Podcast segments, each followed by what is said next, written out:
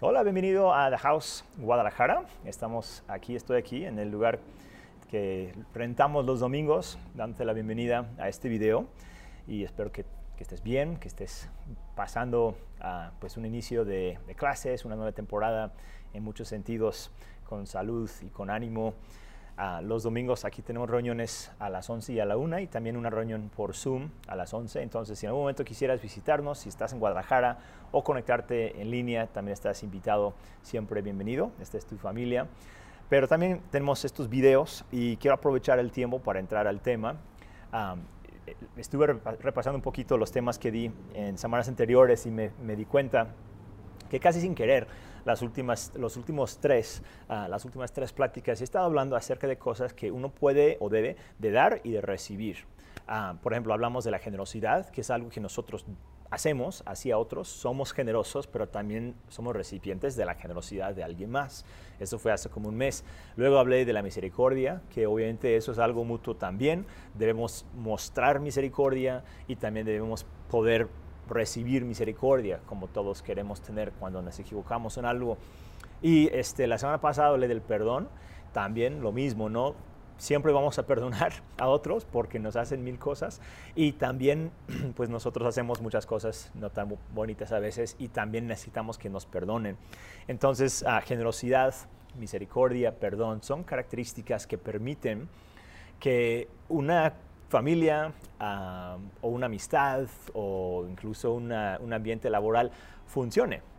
Porque vivimos en un mundo donde hay muchos errores. Vamos a equivocarnos, vamos a tener defectos, vamos a tener momentos difíciles, vamos a amanecer de malas o alguien más lo va a hacer. Y terminamos enfrentando situaciones no fáciles. Y estos temas de generosidad, misericordia y perdón nos ayudan a poder um, como lidiar o, o, sanar o suavizar los conflictos o, o, los, no sé, las altas y bajas de esta vida.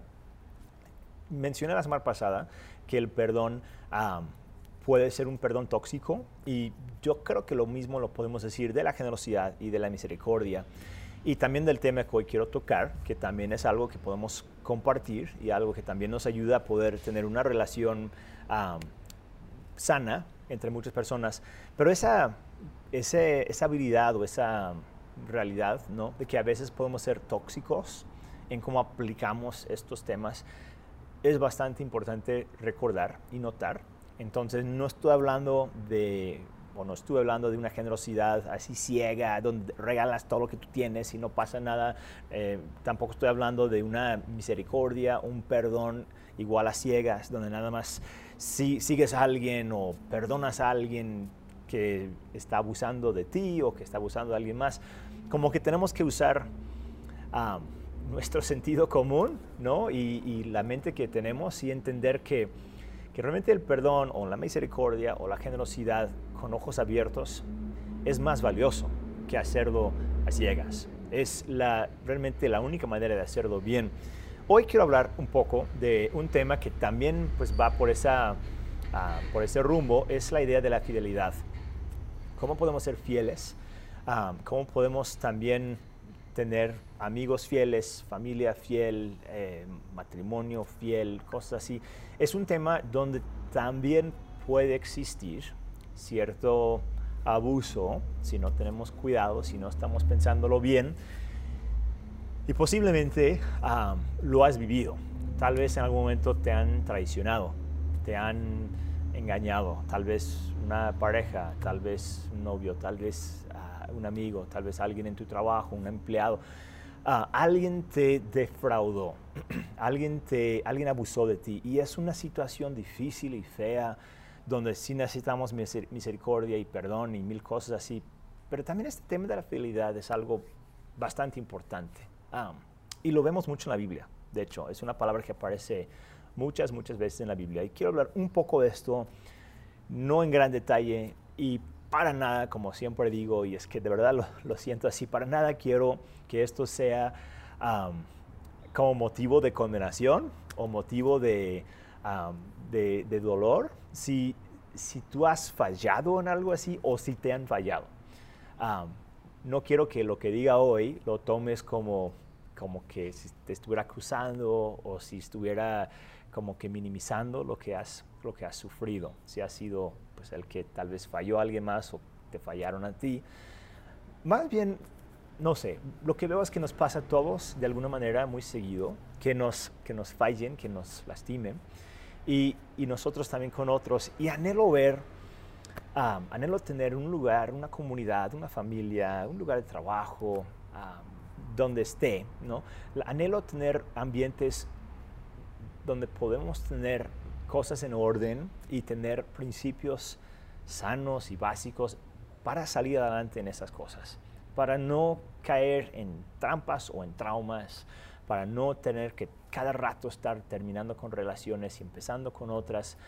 Quiero ver de verdad el diseño del plan de Dios para mis amistades o para mi familia que funcione. Y creo que tú también, creo que nos interesa a todos, porque ya sabemos que hay demasiado dolor en este mundo, en las amistades y en las relaciones y entre familiares y con la suegra y con el cuñado y con el vecino.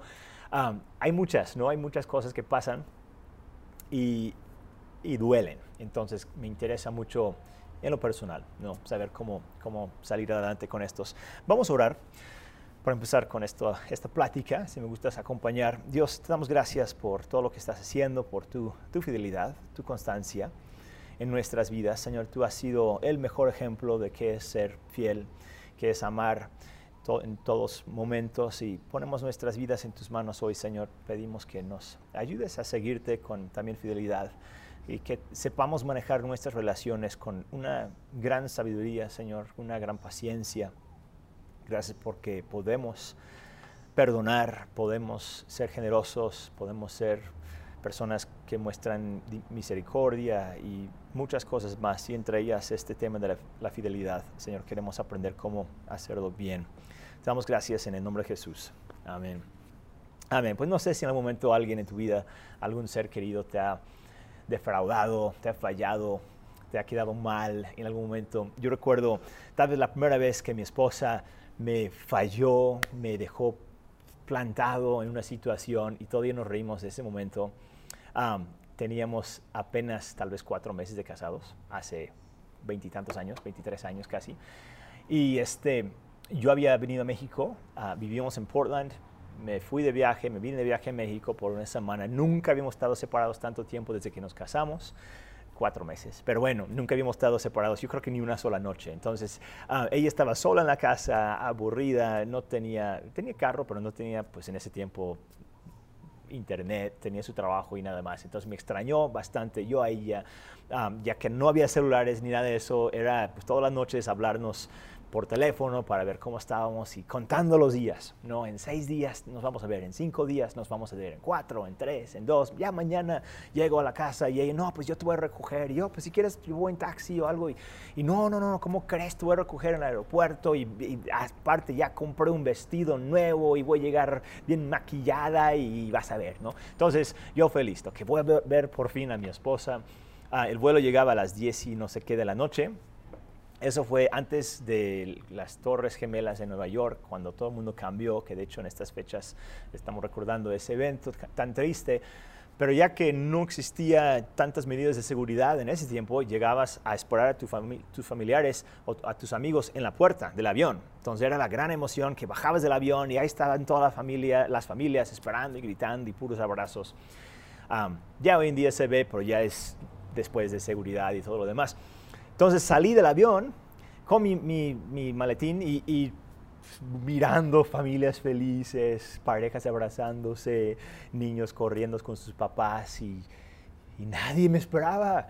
¿no? Y yo estaba, pues por todos lados, ¿dónde está mi esposa? La quiero ver, la quiero besar. Y no, nada. Entonces dije, no, pues a lo mejor se le hizo tarde. Ah, seguramente me va a encontrar ahí recogiendo el equipaje. Entonces bajé. Recuerden, no había manera de mandar el mensaje ni nada de eso, entonces pues bajo al, al, ¿cómo se llama?, donde entregan las maletas y ahí está pues, buscando mis maletas y todos los demás del vuelo pues con sus familiares y escuchando las risas y los abrazos y yo ahí solo, ¿no? solitario, triste, abandonado. Y, y recogí mi maleta y todavía no llegaba, y yo buscando por todos lados, en algún momento va a llegar, y se vació el aeropuerto, ya era noche, ya no había más vuelos, y yo solo con mi maleta, ahí nada más esperando, Nadie, no llegaba mi esposa, mi querida. Empecé a pensar, pues quién sabe qué le haya pasado, se le olvidó, ya no me quiere. Eh, entonces busqué un teléfono de paga que en ese tiempo existían y, le hablé a la casa, marqué a la casa y nada, no contestó, no hubo nadie. pues seguramente va en camino, viene en camino. Entonces yo ahí esperando, esperando, esperando, esperando y no venía. Por fin le vuelvo a marcar y ahora sí contesta con una voz bien dormida, ¿no? Casi sonambulando. Justin, ¿dónde estás? En el aeropuerto. ¿Tú dónde estás? ¿Qué horas son? No, me quedé dormida y escuchó en el teléfono cómo se empieza a casi, casi llorar, ¿no? De pena y vergüenza y coraje. Y dice, me esperas, espérame, yo voy, yo, no, si quieres, voy en taxi, te había dicho. No, espérame, yo ahorita llego. Y va, y como en unos 20 minutos, media hora ya llega corriendo. Y sí, bien arreglada, pero bien despeinada, ¿no? Porque se quedó, dormida esperándome en, en la cama y, no, pues ni modo. Ya me recogió y todo bien no me quedó tan mal. Por lo menos vino por mí, fue por mí, por lo menos no fue un abandono total de que dijo, no, ya, ya va, hay cuatro meses, ya no te aguanto más. Nada de eso, fue súper chistoso y hasta la fecha lo recordamos con cierto cariño y cierta, cierta carrilla. tal vez te ha pasado, ¿no? pero me imagino en cosas más feas. A mí me ha pasado también en otras situaciones no tan quizás superficiales o chistosas, que alguien me defraude, alguien me deja plantado, alguien me miente, alguien, no queda, alguien me queda mal y viceversa. O sea, yo también le he quedado mal a las personas. Yo también les he fallado y, y lo reconozco y es desagradable, siempre es algo difícil. Puedes pensar, no sé, en un empleado alguien, tal vez tú fuiste ese empleado que no llegó a trabajar algún día y, y cómo es la, las consecuencias tipo dominó que pasan después, ¿no? Porque todos contábamos con tal persona y no llegó y ahora qué hacemos. en cosas pequeñas y en cosas grandes, eso de la fidelidad, eso de la constancia, eso de, de, poder ser una persona que los demás pueden contar contigo, es una cualidad bastante importante. Tal vez de las traumas más grandes, ¿no? En la infancia es cuando hay un abandono en la casa, en el hogar. Y, y no lo digo juzgando si, si eso fue el caso en tu vida, en tu matrimonio. Hay cosas que pasan la vida, no es nada fácil y a veces tomamos decisiones las mejores posibles en el momento. Lo reconozco, lo entiendo. Pero también sabemos, hemos visto todos, que, que cuando alguien por alguna razón no puede cumplir con lo que se le espera, incluso si se, si se muere un ser querido y, y ya no está, a veces hay hasta cierto coraje, cierta frustración, aunque no, nadie tuvo la culpa. ¿Por qué? Porque nos hace falta esa persona, nos hace falta su presencia. Entonces, eh, eh, insisto, el tema es grande, las aplicaciones muy específicas y no lo tomes como algo de condenación. Incluso, como ya mencioné al inicio de la plática, hay, hay como una fidelidad tóxica que existe o expectativas pues imposibles, ¿no? De, cumplir, que a veces nos hacen daño, a veces quitan, le quitan algo del tema. Si pensamos que ser fiel implica aguantar cualquier cosa, cualquier abuso, cualquier abandono, eso no es fidelidad, ¿no? La fidelidad no es algo a ciegas. Ser fiel a alguien no implica cerrar tus ojos y ya no ver lo malo. De hecho, la fidelidad es más valiosa cuando se hace con los ojos abiertos, viendo lo que realmente está pasando tomando decisiones difíciles si fuera necesario, no por egoísmo, sino porque de verdad nos interesan las personas. Y la fidelidad tiene mucho que ver, yo creo, con esa capacidad, esa madurez, esa disciplina propia de, poder tomar buenas decisiones hacia los demás. Y, y, quiero mencionar, ya ni leí el versículo, ¿verdad? Se me olvidó. Quiero leer este, tres, o mencionar tres, tres puntos, tres reflexiones, pero antes que eso, voy a leer la Biblia, porque de eso estamos platicando hoy. Proverbios 20, versículo 6 dice, son muchos los que proclaman su lealtad, pero ¿quién puede hallar a alguien digno de confianza? Y es como una, pues como una reflexión, como una queja, casi, casi, ¿no? De que ¿dónde, hay la gente, dónde está la gente fiel? ¿Dónde está la gente que de verdad es digna de confianza?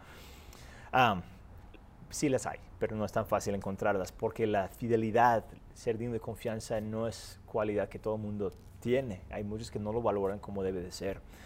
Y más en el momento cuando cuando más se necesita esa fidelidad, ¿no? cuando más la gente contaba con ellos. Ah, esta semana pasada mi, hija se estaba quejando un poco porque en su grupo de trabajo en la escuela todos entregaron bien su trabajo, pero una o dos personas entregaron trabajos plagados, así se llama, cuando entregas un trabajo que le robaste una frase, un párrafo de alguien más y la maestra, el maestro los cachó y les dio un cero a todos. Y es como que, qué coraje, ¿no? Que tú hiciste tu parte y alguien más en el momento cuando más tenía que hacerlo bien, por flojera, por irresponsabilidad, no lo hizo bien y tú terminas pagando las consecuencias. Qué feo, todos sabemos cómo es. Voy a leer uno más en Lucas 16. Es un poco largo, es una parábola de Jesús que me fascina. Me encantaría tener más tiempo para hablar de esto, pero no lo hay. puedo leerlo y hacer unos comentarios, ¿ok? Porque sí tiene mucho que ver con el tema de ser fiel, de la, de la fidelidad. Pero es una parábola un poco ah, con un sentido de humor medio negro. Jesús contó otra parábola a sus discípulos. Dijo, un hombre rico tenía un administrador a quien acusaron de derrochar sus bienes. Así que lo mandó a llamar y le dijo, ¿qué es esto que me dicen de ti? Rinde cuentas de tu administración porque ya no puedes seguir en tu puesto. O sea, ya lo está despidiendo, le está diciendo, mire, entrégueme las contraseñas de las cuentas, las tarjetas de crédito, porque ya te vas a ir, porque me has estado transando. El administrador reflexionó, súper narcisista, súper malo, dijo, ¿qué voy a hacer ahora que mi patrón está por quitarme el puesto? No tengo fuerzas para acabar, o sea, flojo, y me da vergüenza pedir limosna, o sea, orgulloso.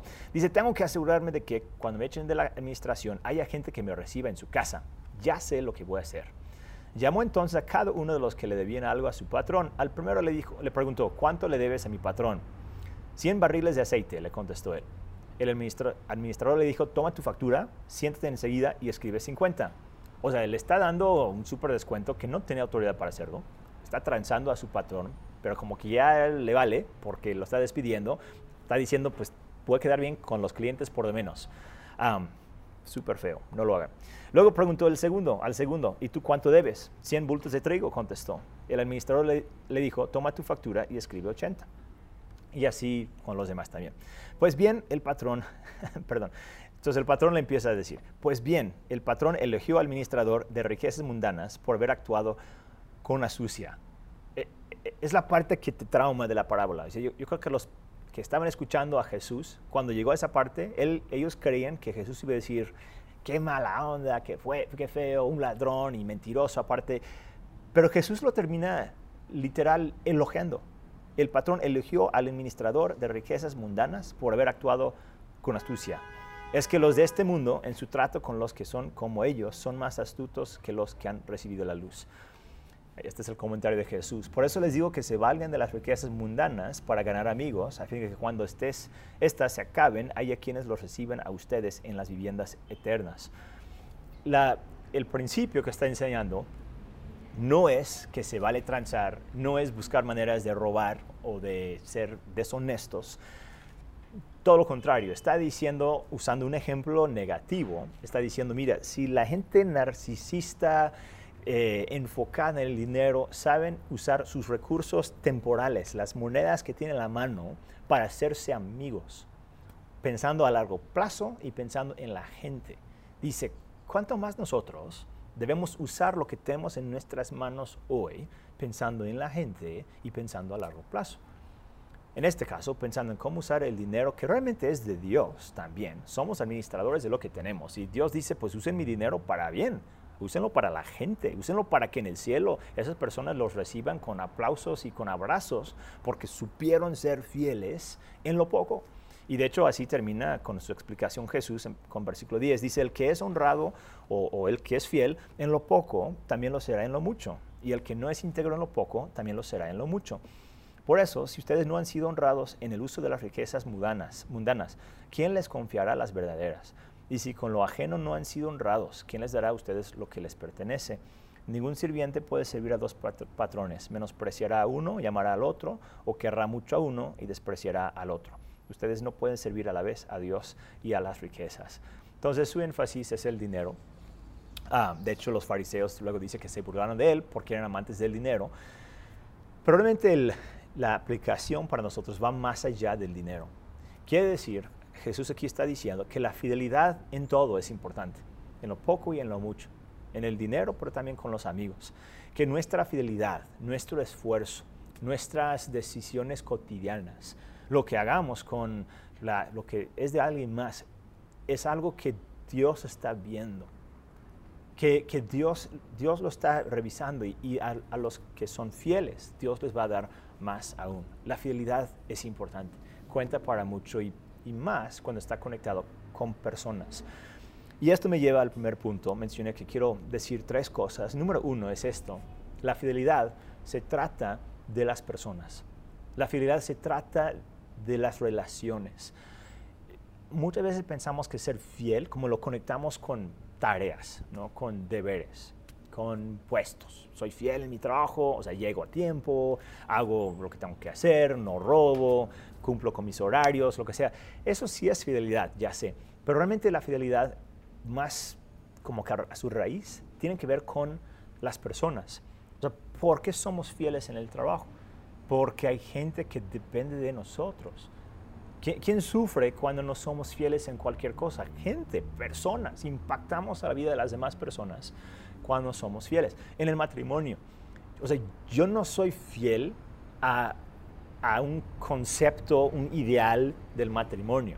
No, soy, no soy fiel, digo, a, una imagen que tengo en mi mente de que es un esposo ideal. Soy fiel a Ángela, a una persona que tiene nombre, que tiene emociones, que yo sé que sería muy afectada si yo en algún momento hiciera algo fuera del pacto de matrimonio. Es, es una persona con mis hijos. Les soy fiel no porque me encanta siempre ser padre o porque es súper fácil o porque me nace despertar temprano y alistarlos para la escuela y llevarlos en tráfico. Y, eso luego ni lo quiero hacer, ¿no? Pero lo hago porque son mis hijos. eso eso me, importa más de cualquier otra cosa. Creo que la fidelidad se da solito cuando amamos a la gente. porque no estamos esforzándonos por ser súper autodisciplinados con cumpliendo con una lista de deberes. Eso es legalismo. Simplemente estamos amando y sirviendo a las personas a nuestro alrededor. Me imagino que tú eres más fiel de lo que tal vez has pensado. Y me imagino que también hay áreas donde podrías ser más fiel si estuvieras pensando más en la gente al otro lado de esa fidelidad. O sea, en tu trabajo, en tus clases, en, no sé, en tus amistades, em, con tu familia, con la familia de, tu esposa, tu esposo, si, los, si estás casado, con tus vecinos, si pensamos en ellos como personas, vamos a ser más fieles. vamos a tomar decisiones no tan egoístas, no tan en, en el momento, porque vamos a medir el impacto de nuestras acciones y decisiones. Eso es lo que buscamos enseñar a los niños pequeños. Les enseñamos, mira, hacer esto te implica o me implica, ¿no? Un efecto. Entonces, parte de la madurez es entender, ok, mis acciones hoy, pequeñas, mis decisiones pequeñas, me están llevando a, hacia un futuro que es importante para muchas personas. Hay muchos que dependen de mí. Podría hablar más de eso, pero yo creo que es suficiente el entender que la fidelidad se conecta con personas. Es un tema principalmente relacional, más que legalista, más que acciones y deberes y talleres y tareas, es, es poder impactar y servir a la gente. Número dos, la fidelidad se ve a largo plazo. La fidelidad se ve a largo plazo. no puede ser fiel por 30 segundos. No puede ser fiel por un día. O sea, fidelidad por definición es algo que tiene que ver con tiempo prolongado. O sea, no sabemos si son seis meses o seis años o 60 años, pero ser fiel a alguien, ser fiel en una tarea, porque también sí se puede, no es algo que haces de la noche a la mañana o por unos cuantos días, es un, un estilo de vida. Eso es importante, porque, bueno, obviamente a veces queremos nada más hacer algo rápido y ya, y, y eso no es ser fiel, pero también porque nos vamos a equivocar vamos a tener errores, vamos a hacer cosas que no tenemos que hacer de vez en cuando.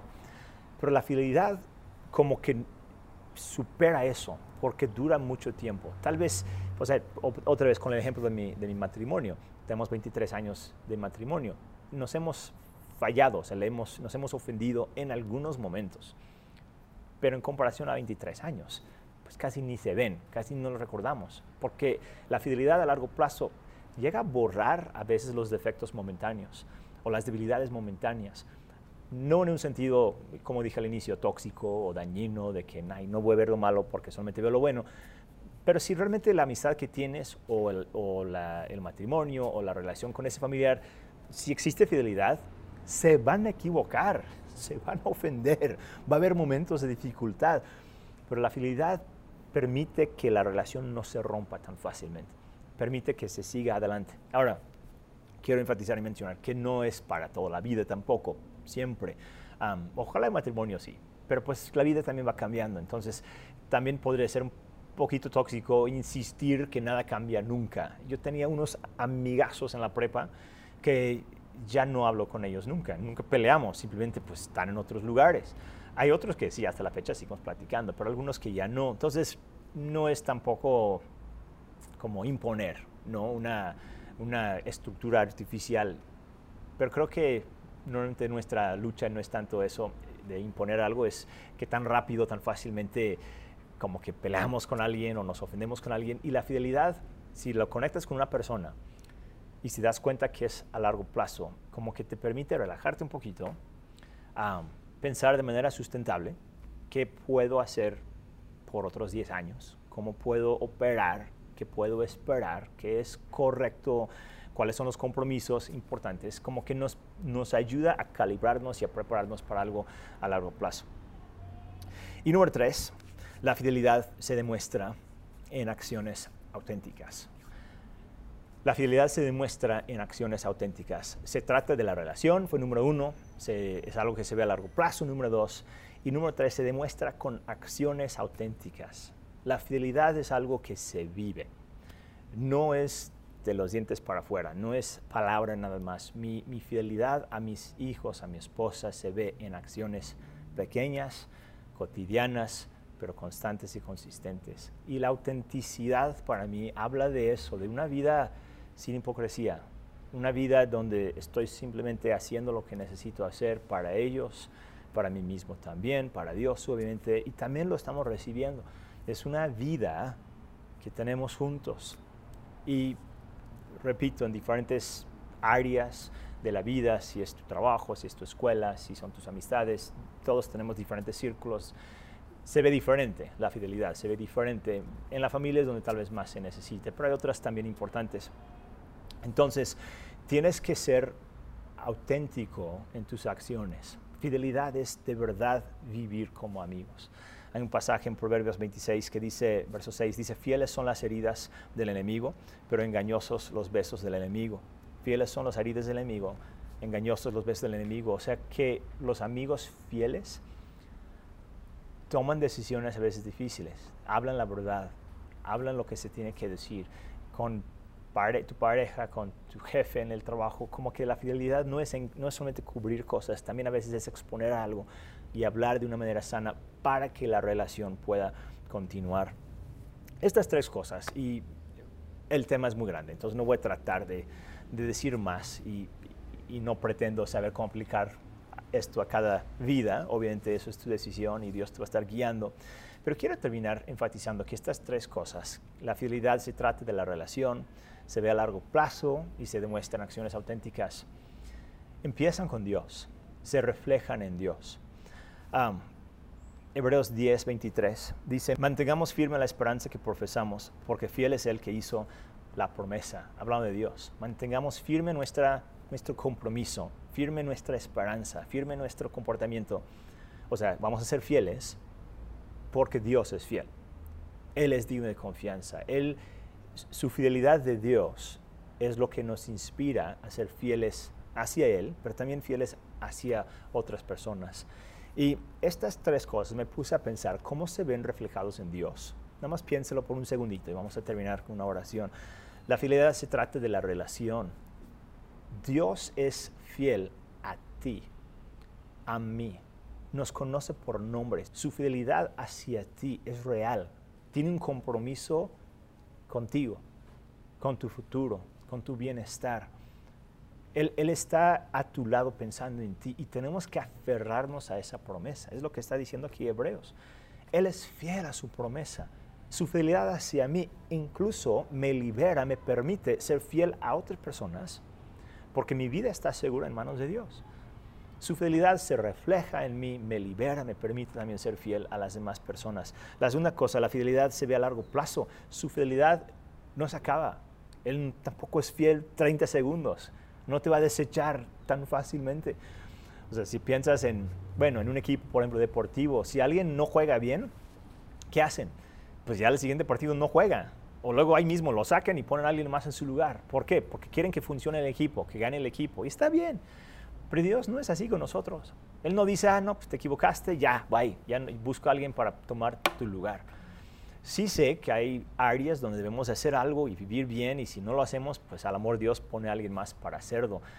Pero es, eso es algo secundario, por decir, hablando de los logros o, o las actividades de la vida. Pero Dios no te dice, ah, no, no me sirves, bye, ya no voy a pensar en ti.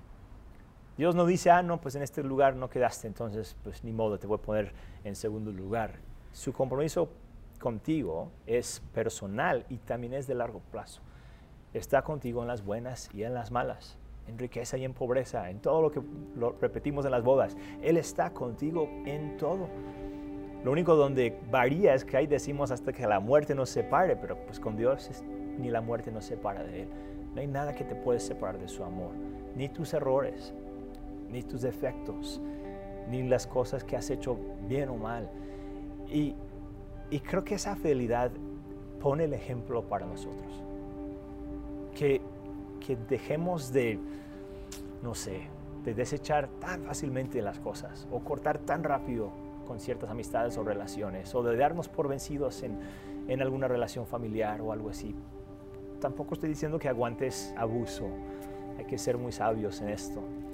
Pero si Dios puede estar cumpliendo con nosotros de largo plazo, también lo podemos hacer con las demás personas.